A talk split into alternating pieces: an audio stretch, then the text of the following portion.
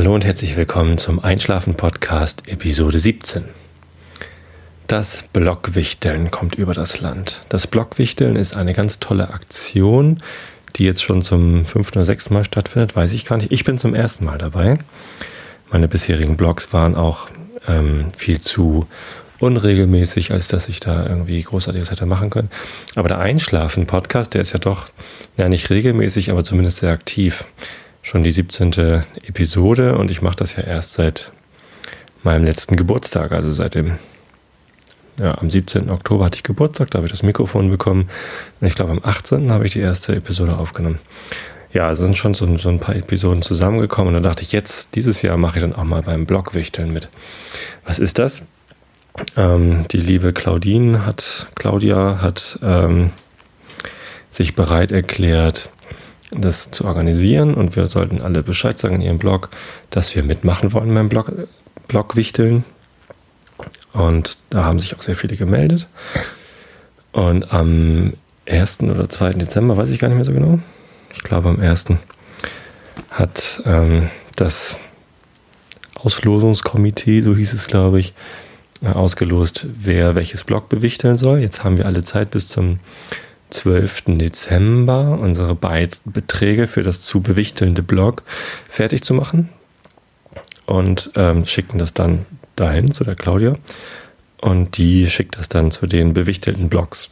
Und da kann dann jeder seinen, seinen Wichtelbeitrag im eigenen Blog veröffentlichen und weiß halt erstmal gar nicht, wo der herkommt. Vielleicht findet er es raus, wenn er gut ist, oder auch nicht. Ich weiß noch gar nicht, äh, wenn ich dann bewichtelt werde, ob ich überhaupt rausfinden will, wer das gemacht hat. Ich habe ja so ein bisschen die Hoffnung, dass ich auch einen Audiobeitrag bekomme, dass also jemand was aufnimmt und ähm, vielleicht was zum Einschlafen vorliest, das wäre ganz toll. Vielleicht bekomme ich aber auch was ganz anderes, vielleicht was, was ich vorlesen kann ähm, oder irgendeinen Text. Ich bin zumindest gespannt, äh, ob ich rausfinden soll, wer mich bewichtelt hat oder nicht, weiß ich noch nicht. Allerdings ähm, stecke ich gerade so ein bisschen Zeit, nicht, noch nicht so richtig viel, aber ich stecke halt ganz viel Gedanken rein in das Blog, was ich bewichteln soll. Das ist kein Podcast, sondern ist ein, ein Textblog sozusagen. Und da überlege ich jetzt, ob ich was schreiben soll oder ob ich was sprechen soll, weil eigentlich bin ich ja Podcaster und würde auch ganz gerne was sprechen. Die Frage ist nur, ähm, das bewichtelte Blog, ähm, ob da überhaupt Audiodateien erwünscht sind. Ich glaube fast schon. Aber das bewichtete Blog würde ja relativ leicht herausfinden, wer dann da gewichtelt hat, nämlich ich. Wenn er meine Stimme hört, muss er nur einmal die teilnehmenden Blogs durchklicken und schon findet er mich raus. Er. Oh, jetzt habe ich das schon verraten. Hm. Tja. Also, äh, wechsle ich doch lieber mal das Thema, bevor ich noch mehr verrate. Ich glaube, ich spreche was und dann finden das sowieso alle raus, wen ich bewichtelt habe. Insofern ist es auch nicht so schlimm. Gut, was gibt's noch? Oh, heute gibt es mal keinen Wein übrigens, sondern heute Abend habe ich mir einen winzigen Schluck von ähm, einem Whisky eingeschenkt. Außer Wein interessiere ich mich nämlich sehr für verschiedene Whisky-Sorten. Bin also Whisky-Fan. Und das hier ist ein Whisky, den habe ich ähm, geschenkt bekommen im Sommer, glaube ich. Gerade erst. Von unseren Freunden aus Schweden. Das ist nämlich der einzige schwedische Single Malt Whisky, den es gibt. Äh, in Schweden hergestellt, in äh, neun Fässern aus schwedischer Eiche gelagert. Er heißt Makmyra und ähm, schmeckt ganz grandios. Also wer so ein bisschen Whis Whiskys kennt, ähm, dem sei dieser Whisky sehr ans Herz gelegt. Er riecht sehr süß, so heidesüß-mäßig, so ein bisschen wild süß und ähm, überhaupt nicht rauchig, also hat gar keinen Torfgeruch, also ist kein Eila-Whisky, äh, Lafroig oder so trinke ich auch mal ganz gerne, aber der hier ist so ganz anders.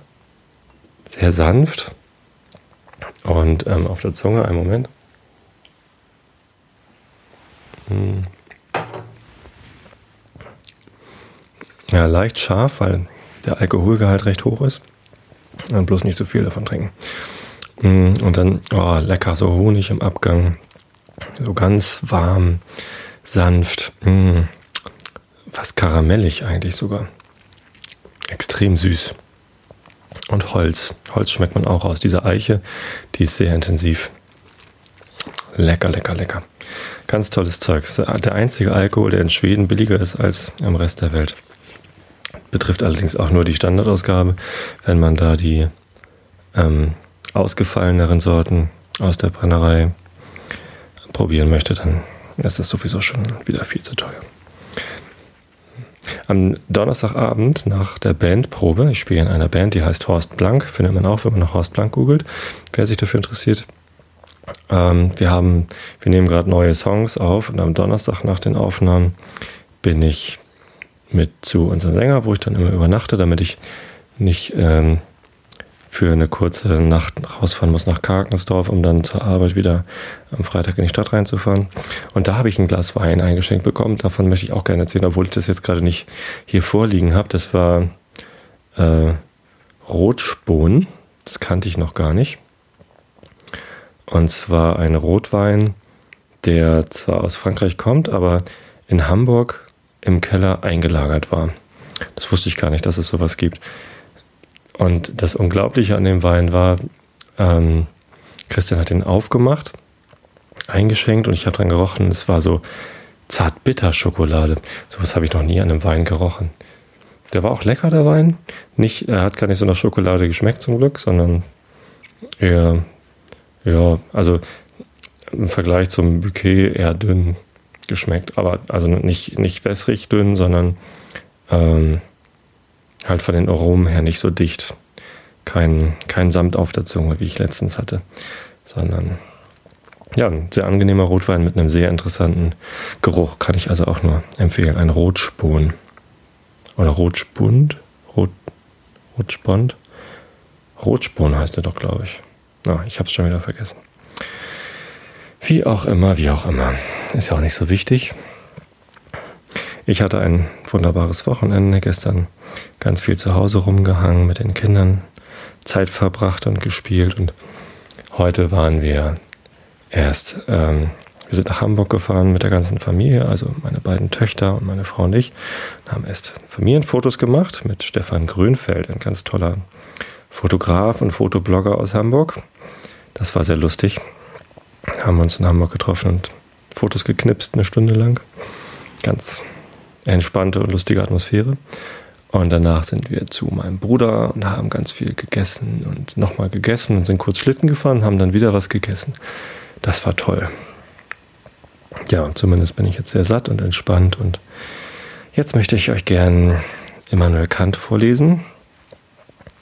Kritik der reinen Vernunft aus der transzendentalen Ästhetik, dem ersten Abschnitt von dem Raume, Paragraph 2 metaphysische Erörterung dieses Begriffs. Vermittelst des äußeren Sinnes, eine Eigenschaft unseres Gemüts, stellen wir uns Gegenstände als außer uns und diese insgesamt im Raume vor. Darin ist ihre Gestalt, Größe und Verhältnis gegeneinander bestimmt oder bestimmbar. Der innere Sinn, vermittels dessen das Gemüt sich selbst oder seinen inneren Zustand anschaut, gibt zwar keine Anschauung von der Seele selbst als einem Objekt, allein es ist doch eine bestimmte Form, unter der die Anschauung ihres inneren Zustandes allein möglich ist, so dass alles, was zu den inneren Bestimmungen gehört, in Verhältnissen der Zeit vorgestellt wird. Äußerlich kann die Zeit nicht angeschaut werden, so wenig wie der Raum, als etwas in uns. Was sind nun Raum und Zeit? Sind es wirkliche Wesen? Sind es zwar nur Bestimmungen oder auch Verhältnisse der Dinge, aber doch solche, welche ihnen auch an sich zukommen würden, wenn sie auch nicht angeschaut würden? Oder sind sie solche, die nur an der Form der Anschauung allein haften und mithin an der subjektiven Beschaffenheit unseres Gemüts, ohne welchen diese Prädikate gar kein Ding, gar keinen, gar keinem Dinge beigeleget werden können? Um uns hierüber zu belehren, wollen wir zuerst den Begriff des Raumes erörtern.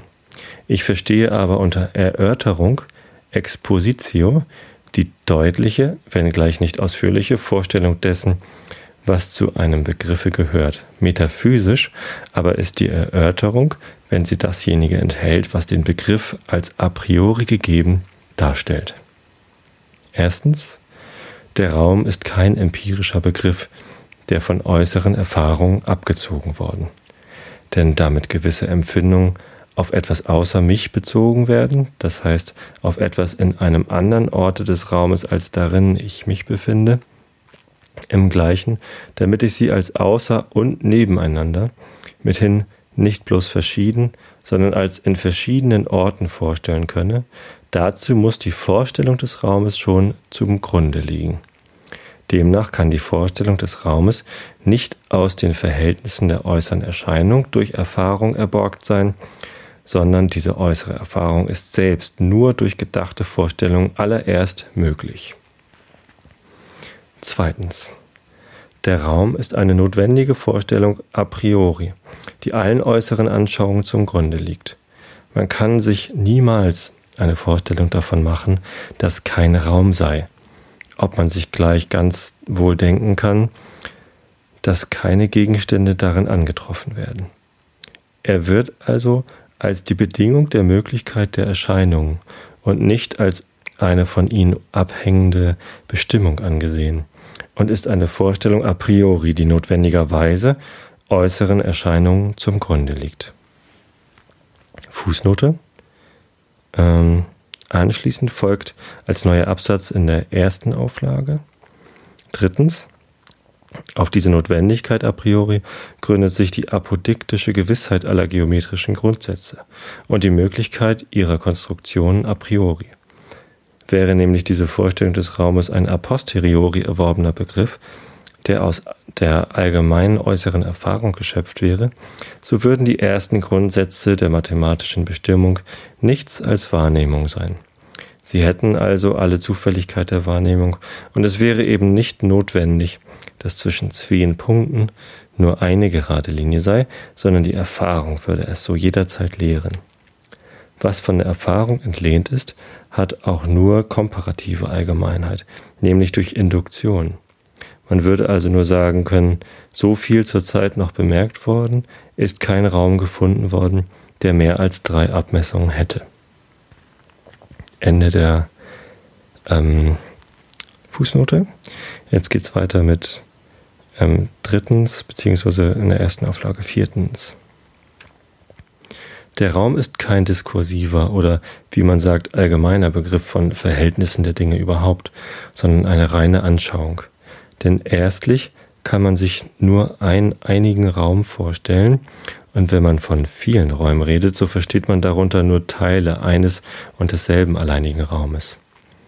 Diese Teile können auch nicht vor dem alleinigen, allbefassenden Raume gleichsam als dessen Bestandteile, daraus seine Zusammensetzung möglich sei, vorhergehen, sondern nur in ihm gedacht werden. Er ist wesentlich einig, dass Mannigfalt ja, tatsächlich. Er ist wesentlich einig, das Mannigfaltige in ihm, mithin auch der allgemeine Begriff von Räumen überhaupt, beruht lediglich auf Einschränkungen. Hieraus folgt, dass in Ansehung seiner Anschauung a priori, die nicht empirisch ist, allen Begriffen von demselben zum Grunde liegt. So werden auch alle geometrischen Grundsätze, zum Beispiel, dass in einem Triangel zwei Seiten zusammen größer seien als die dritte, niemals aus allgemeinen Begriffen von Linie und Triangel, sondern aus der Anschauung und zwar a priori mit apodiktischer Gewissheit abgeleitet. Viertens. Der Raum wird als eine unendliche gegebene Größe vorgestellt. Nun muss man zwar einen jeden Begriff als eine Vorstellung denken, die in einer unendlichen Menge von verschiedenen möglichen Vorstellungen als ihr gemeinschaftliches Merkmal enthalten ist, mithin diese unter sich enthält, aber kein Begriff als ein solcher kann so gedacht werden, als ob er eine unendliche Menge von Vorstellungen in sich enthielte. Gleichwohl wird der Raum so gedacht, denn alle Teile des Raumes in, in, ins Unendliche sind zugleich. Also ist die ursprüngliche Vorstellung vom Raume Anschauung a priori und nicht Begriff. ja. Damit möchte ich euch jetzt mal ins Bett schicken, würde ich sagen. Ich hoffe, ihr schlaft schon. Wenn nicht, wünsche ich euch wieder mal eine gute Nacht.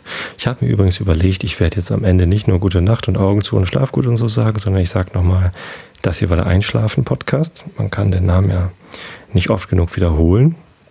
Ich heiße Tobi und ich freue mich ganz toll über Feedback zu dem Blog, zu dem Podcast. Am liebsten als Kommentar im Blog oder als Facebook-Like, das ist einfach nur ein Klick. Oder als Flatter oder als irgendwas, schickt mir eine E-Mail.